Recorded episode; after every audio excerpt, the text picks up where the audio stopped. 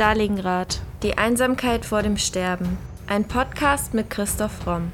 Der Autor spricht über historisch-politische Themen rund um Stalingrad und den Zweiten Weltkrieg. Thema der heutigen Folge: Rundfunk im Dritten Reich.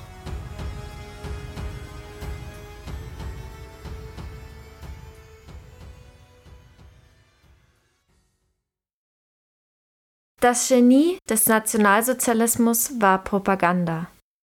So schreibt der Historiker Joachim C. Fest in seinem Buch Das Gesicht des Dritten Reiches.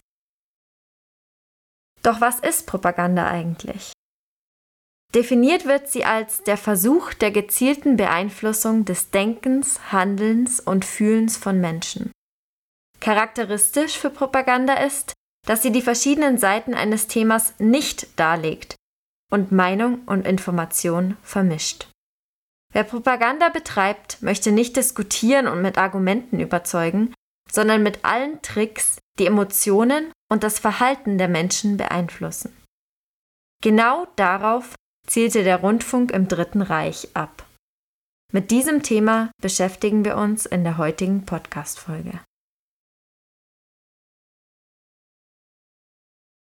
Propaganda nimmt dem Menschen das Denken ab und gibt ihm stattdessen das Gefühl, mit der übernommenen Meinung richtig zu liegen.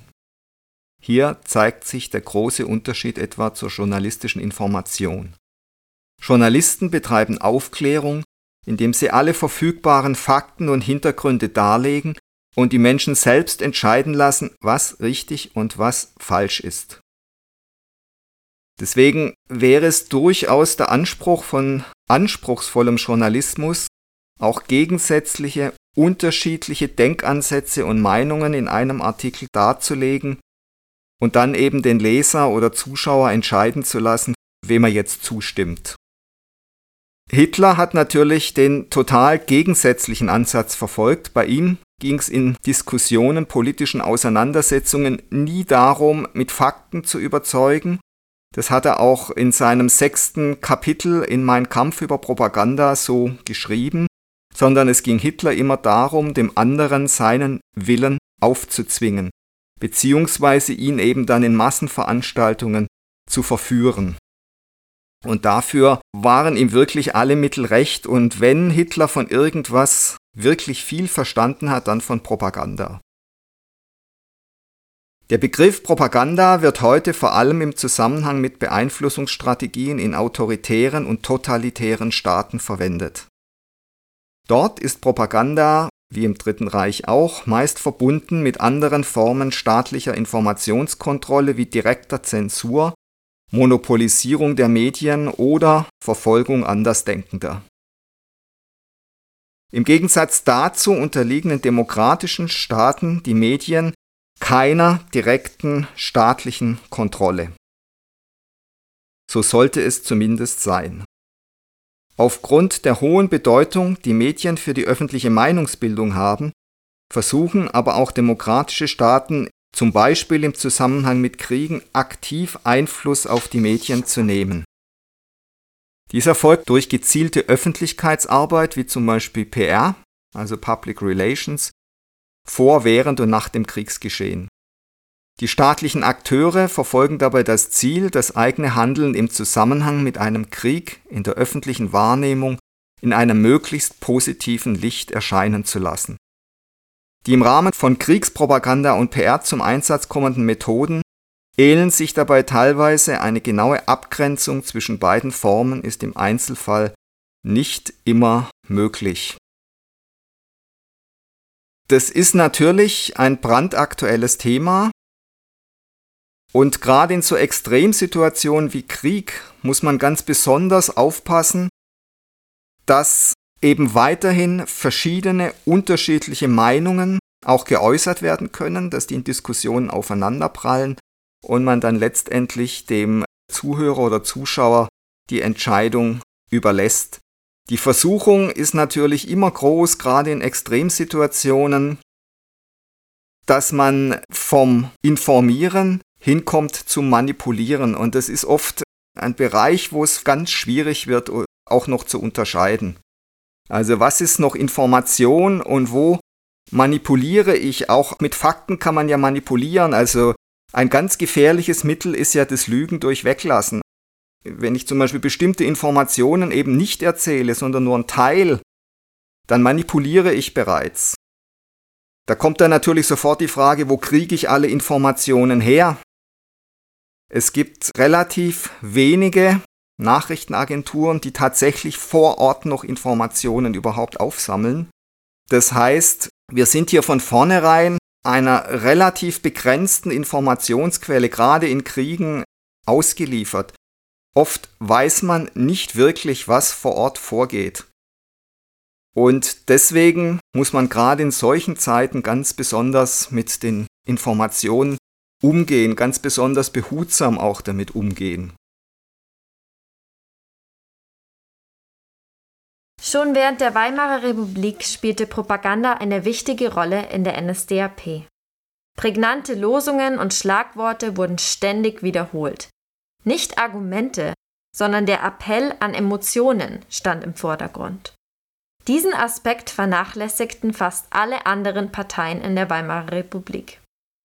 Auch zwischen den Wahlen lief die NS-Propaganda weiter.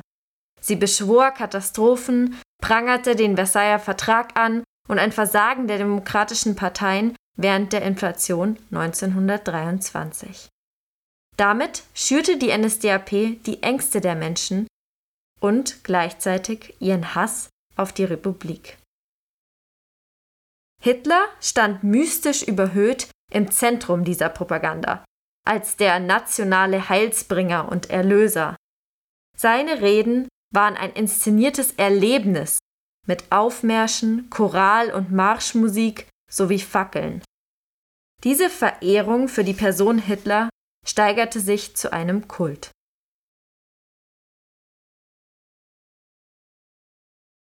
Hitler sah es als seine Aufgabe, und das hat er auch ganz offen ausgesprochen, die Masse aus ihrer Lethargie aufzuwecken, sie aus ihrer Apathie aufzuwecken und sie zu emotionalisieren. Und das haben er und seine Helfershelfer zum Beispiel bei den Reichsparteitagen auch ganz hervorragend verstanden. Es war zum einen seine Art zu reden, wo er eigentlich nie argumentiert hat, sondern immer eigentlich eine Behauptung an die andere gereiht hat, die Massen emotional hochgepeitscht hat. Begleitet wurde das Ganze dann natürlich noch von einer entsprechenden Inszenierung mit Lichtdomen, mit Fackeln, mit Aufmärschen. Der Einzelne konnte sich mächtig fühlen in der Gewalt dieser Menschenblöcke und es hat eben dazu geführt, dass zunehmend das Denken durch Glauben und durch Emotion ersetzt wurde. Und ich muss sagen, als ich dann viele Jahre später bei der Entwicklung von fiktionalen Stoffen das erste Mal so Sprüche gehört habe, das ist alles viel zu verkopft, ich will Emotion und alles, auch politische Stoffe, plötzlich zwangsemotionalisiert wurden, da ist es mir wirklich kalt den Rücken runtergelaufen, weil das genau dieser verhängnisvolle Schritt ist, wenn man anfängt, Menschen umzuerziehen vom Denken zum Glauben. Und das ist hochgefährlich und es endet im Dritten Reich der Diktatur. Trotz aller Propaganda hatte die NSDAP 1928 nur 2,8 Prozent der Wählerstimmen. Ihr Aufstieg begann erst 1929 nach dem Schwarzen Freitag richtig. Nach diesem Börsenkrach hatte die Bevölkerung jede Hoffnung verloren. Jetzt beginnt die Propaganda richtig an zu wirken. Sie steigt zu einer Massenbewegung auf. Vor allem junge Männer ließen sich von den Propagandamärschen und den Choreografien mit Uniformen, Fahnen und Symbolen faszinieren. Die Angst vor Armut und Verelendung ließ die Propaganda auf fruchtbaren Boden fallen. Juden und Demokraten wurden von den Nazis als Feinde inszeniert, denen sie die Verantwortung für die politische und wirtschaftliche Krise gaben. Nach der Machtübernahme im Jahr 1933 errichteten die Nazis das Reichsministerium für Volksaufklärung und Propaganda unter der Leitung von Josef Goebbels. Dieses Ministerium erlangte innerhalb kurzer Zeit die Kontrolle über die Medien sowie das kulturelle Leben.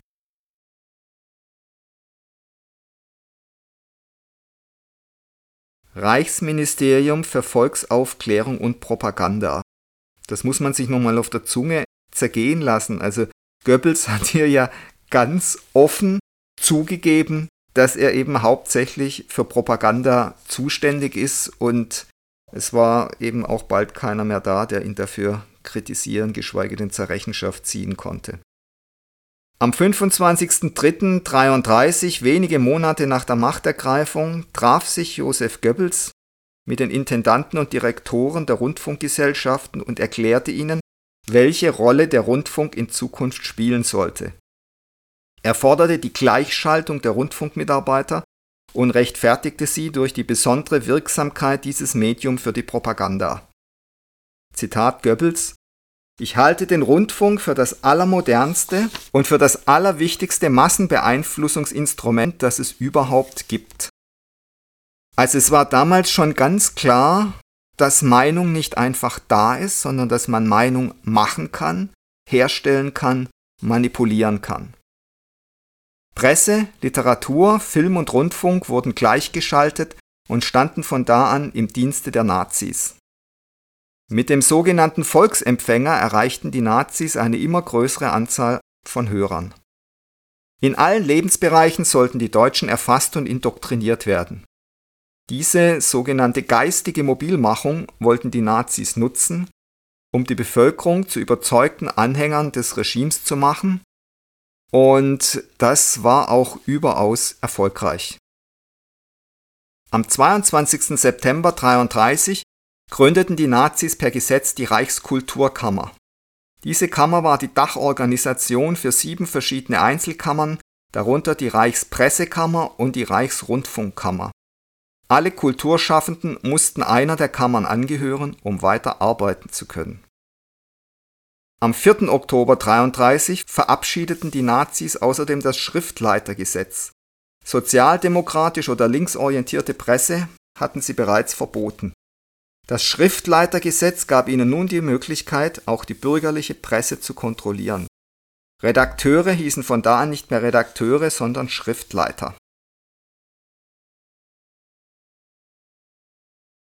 Der Zugang zum Journalismus wurde bei den Nazis per Gesetz geregelt. Schriftleiter mussten die deutsche Reichsangehörigkeit besitzen und einen Ariernachweis vorlegen. Ausländer, Deutsche jüdischen Glaubens und Menschen, die mit einer nicht-arischen Person verheiratet waren, wurden seitdem vom Journalismus ausgeschlossen. Heute darf sich jeder als Journalist bezeichnen. Zugangsvoraussetzungen für diesen Beruf gibt es nicht mehr. Eine Lehre, die aus der Zeit des Nationalsozialismus gezogen wurde.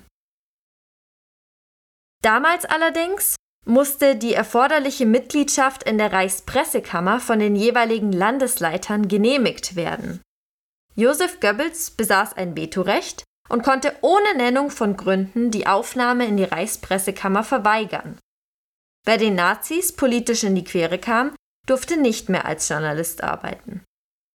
Die Journalisten wurden zur Loyalität gegenüber dem NS-Regime verpflichtet und sollten laut Gesetz aus der Berichterstattung fernhalten, was die Kraft des deutschen Volkes oder den Gemeinschaftswillen schwächen könnte.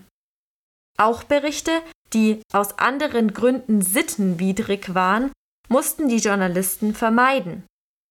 Diese Formulierung konnten die Nazis praktischerweise auf sämtliche Berichte ausdehnen, die ihnen nicht gefielen. Das Schriftleitergesetz veränderte auch die Machtstrukturen in den Verlagen. Die sogenannten Hauptschriftleiter, damalige Chefredakteure, waren verpflichtet, den politischen Kurs ihrer Zeitung zu kontrollieren. In der Personalpolitik hatten die Verleger kein Mitspracherecht. Hatten Journalisten die Zugangsvoraussetzungen für den Schriftleiterberuf erfüllt, konnten sie nicht einfach wieder entlassen werden. Das war nur der Fall, wenn politische Gründe vorlagen. Kritische und aus rassistischen Erwägungen unerwünschte Journalisten verloren ihre Arbeit. Schätzungen zufolge betraf das in der Zeit des Dritten Reiches etwa 1300 Journalisten.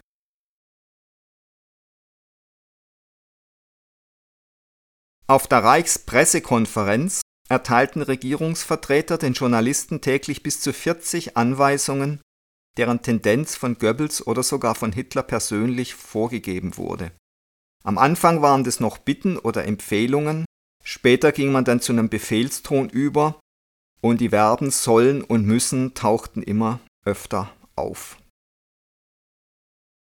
Auch der Antisemitismus wurde durch die Propaganda weiter verstärkt.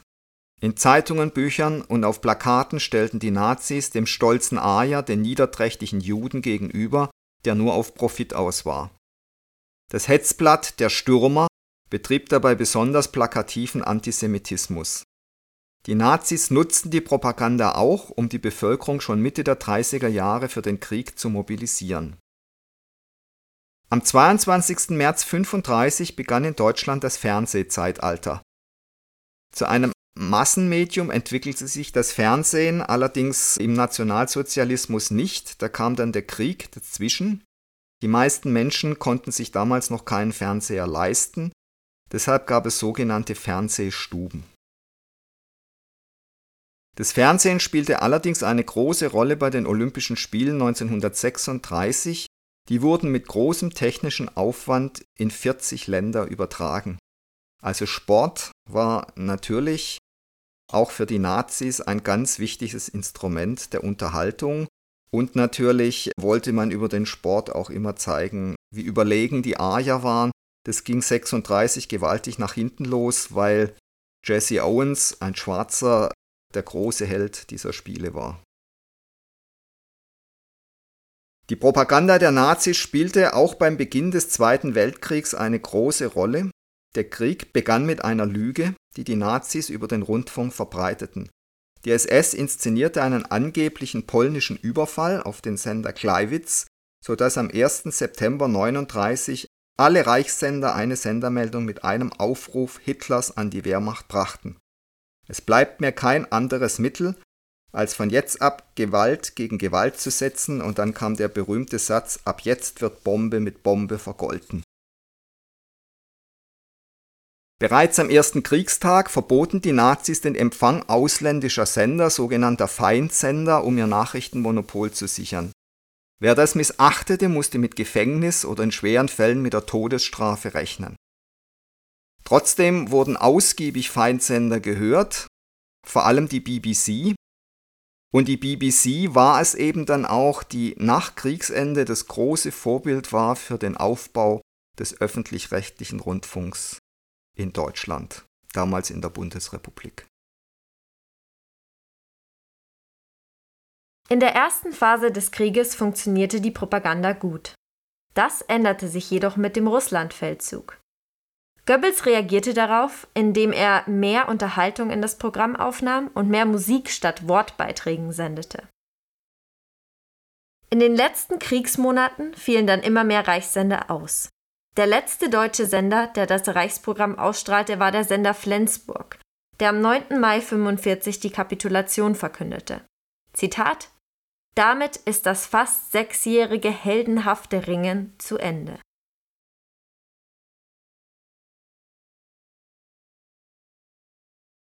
Nach dem verlorenen Krieg nahm man sich dann einen ehemaligen Feindsender zum Vorbild, die BBC, und baute den öffentlich-rechtlichen Rundfunk in der Bundesrepublik auf. Die Väter des öffentlich-rechtlichen Rundfunks wollten, und es war sehr gut so, Macht nicht zentralisieren in möglichst wenig Händen, sondern sie verteilen, und so entstanden Rundfunkanstalten in den verschiedenen Bundesländern. Und was gewährleistet werden sollte, war eine sogenannte mediale Grundversorgung. Und der öffentlich-rechtliche Rundfunk hat sich auch einen Bildungsauftrag in sein Gründungspapier reingeschrieben.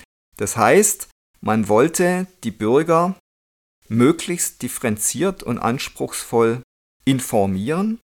Man wollte sie kulturell weiterbilden und Unterhaltung, soweit sie am Anfang überhaupt vorkam, sollte sehr anspruchsvoll gestaltet sein. Es war den Vätern auch wichtig, dass eben unterschiedliche Meinungen, Gesinnungen, unterschiedliche Parteien, also CDU, SPD, FDP, dass die möglichst in einer Balance dort vertreten sein sollten. Also man war wirklich bestrebt, es grundsätzlich sehr demokratisch und sehr anspruchsvoll zu gestalten.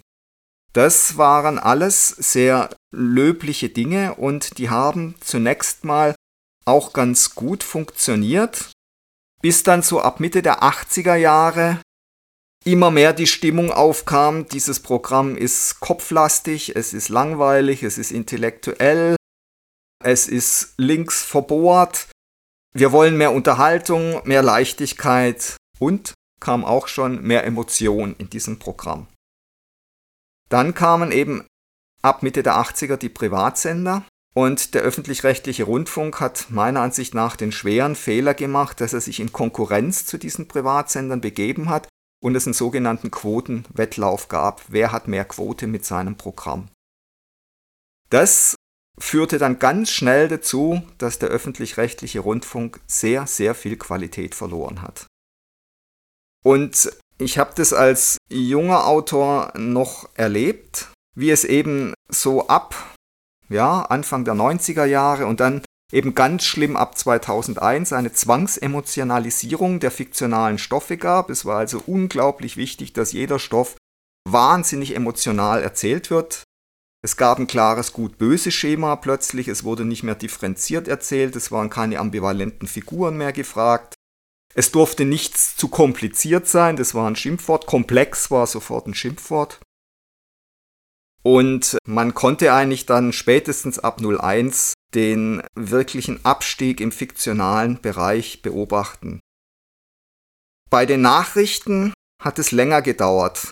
Da fand ich, dass es doch relativ lang noch eine anspruchsvolle Nachrichtenberichterstattung gab. Gibt es teilweise auch heute noch. Es gibt nach wie vor hervorragende politische Dokumentationen. Es gibt auch nach wie vor tolle Kultursendungen, natürlich auch im Rundfunkbereich. Aber auch dort mehren sich die Klagen, vor allem jetzt in der Corona-Krise, dass Leute mit abweichender Meinung, dass Leute, die, die kritisch sind, entweder nicht zu Wort gekommen sind oder man sie sogar drangsaliert hat. Manche haben sogar die Arbeit verloren.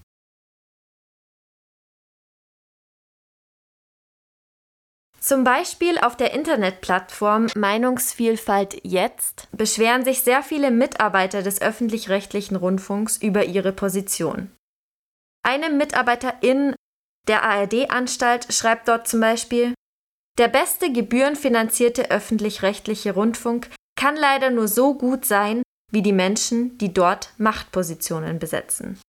Diese Person beschwert sich zum Beispiel über die Schwarz-Weiß-Berichterstattung in der Corona-Krise sowie im Ukraine-Krieg.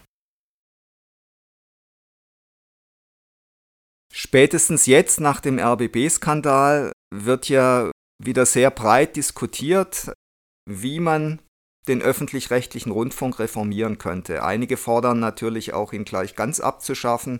Da bin ich dagegen. Ich glaube, so eine Radikallösung, der Schuss geht absolut nach hinten los. Wir können zum Beispiel die Nachrichtenberichterstattung unmöglich Konzernen wie Google oder Apple überlassen. Also das glaube ich, damit tun wir uns überhaupt keinen Gefallen.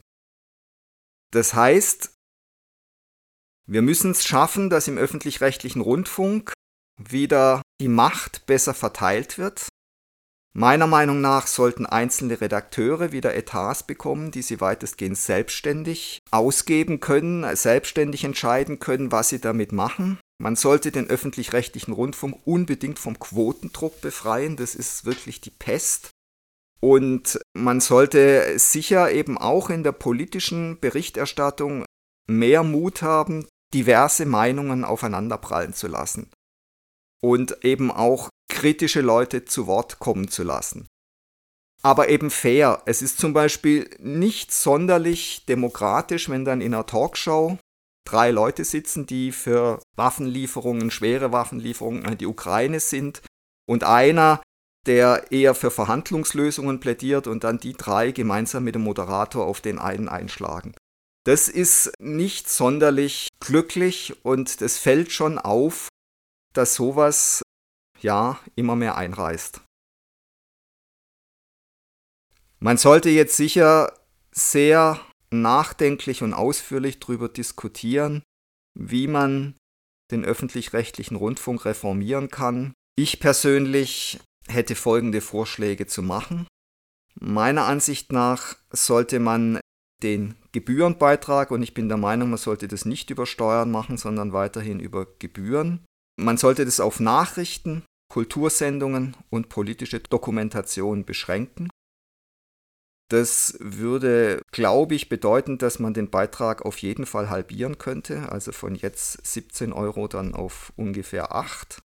Und ich finde, man sollte den ganzen Unterhaltungsanteil auf eine Streaming-Plattform setzen, wo dann jeder, der das sehen will, die Serien, die Spielfilme, die äh, Unterhaltungssendungen, die, die, die Sportsendungen, der kann dann freiwillig dort gegen Bezahlung das alles gucken so wie man das ja bei Netflix und Amazon jetzt auch kann und anderen, so dass also eben vor allem oder nur noch die Nachrichten, Kultursendungen und politischen Dokumentationen von dieser Gebührenpflicht eingeschlossen wären. Und ich glaube, dass das insofern wichtig wäre, weil es einfach viele Menschen gibt, die den Unterhaltungs-, den fiktionalen Anteil der öffentlich-rechtlichen nicht mehr sehen wollen. Und ich finde, man kann die nicht dazu zwingen. Das ist meiner Ansicht nach auch undemokratisch.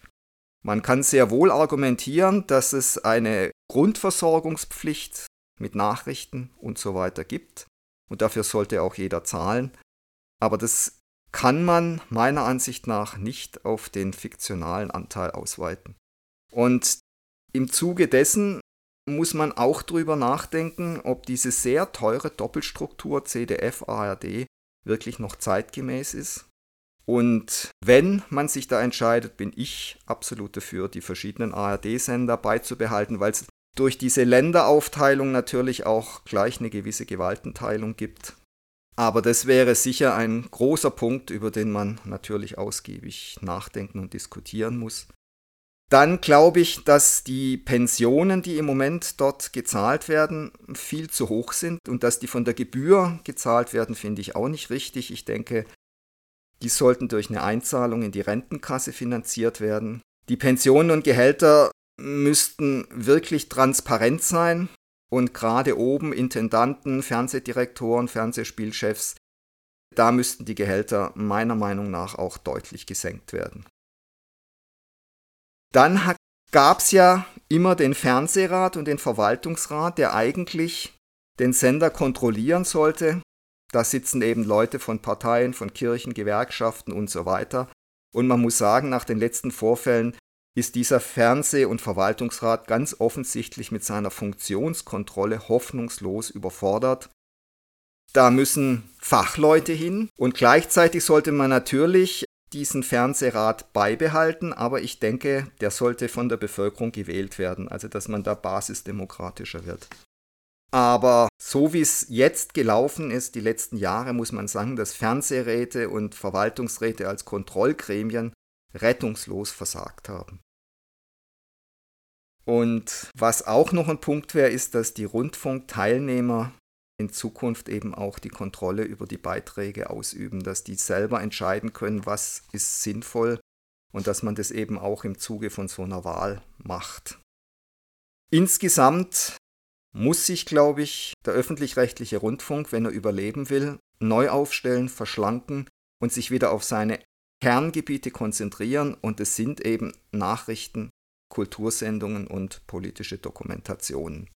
Und auch dort muss wieder mehr Meinungsfreiheit möglich sein. Es muss wieder die Lust am kritischen Diskurs entstehen. Und man darf nicht den Eindruck haben, dass hier bestimmte Meinungen vorgegeben werden und die Mitarbeiter, die anderer Meinung sind, unterdrückt werden, das wäre wirklich fatal.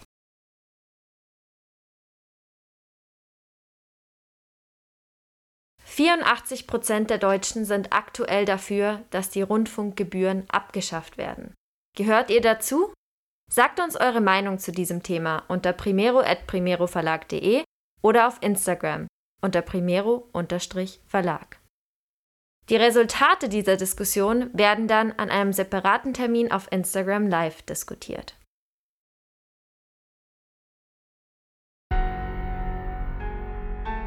Das war Folge 127 unseres Podcasts Stalingrad, die Einsamkeit vor dem Sterben.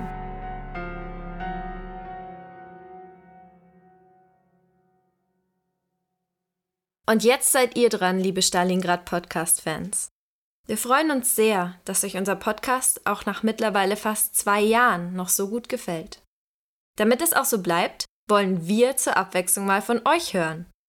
Themenvorschläge sowie Anmerkungen und Anregungen nehmen wir gern bei primero.primeroverlag.de oder über Instagram bei primero-verlag entgegen. Und wenn ihr euren Lieblingspodcast anderweitig unterstützen wollt, schaut doch mal auf unserer Website vorbei und browst unser Bücherangebot. Wenn euch der Historienroman Stalingrad, die Einsamkeit vor dem Sterben gefällt, findet ihr bestimmt auch den Wirtschaftsthriller Die Macht des Geldes ganz interessant. Oder, falls euch der RBB-Skandal ganz schön geschockt hat, ist das Albtraumschiff, eine Satire der deutschen Film- und Fernsehlandschaft, genau das Richtige. Alternativ freuen wir uns auch immer über kleine Spenden via PayPal. Den Link dazu findet ihr in der Podcast-Beschreibung und auf unserer Website. Aber in jedem Fall vielen Dank, dass ihr so treu und interessiert unseren Stalingrad-Podcast hört. Wir hoffen, ihr bleibt uns noch über viele weitere Folgen erhalten.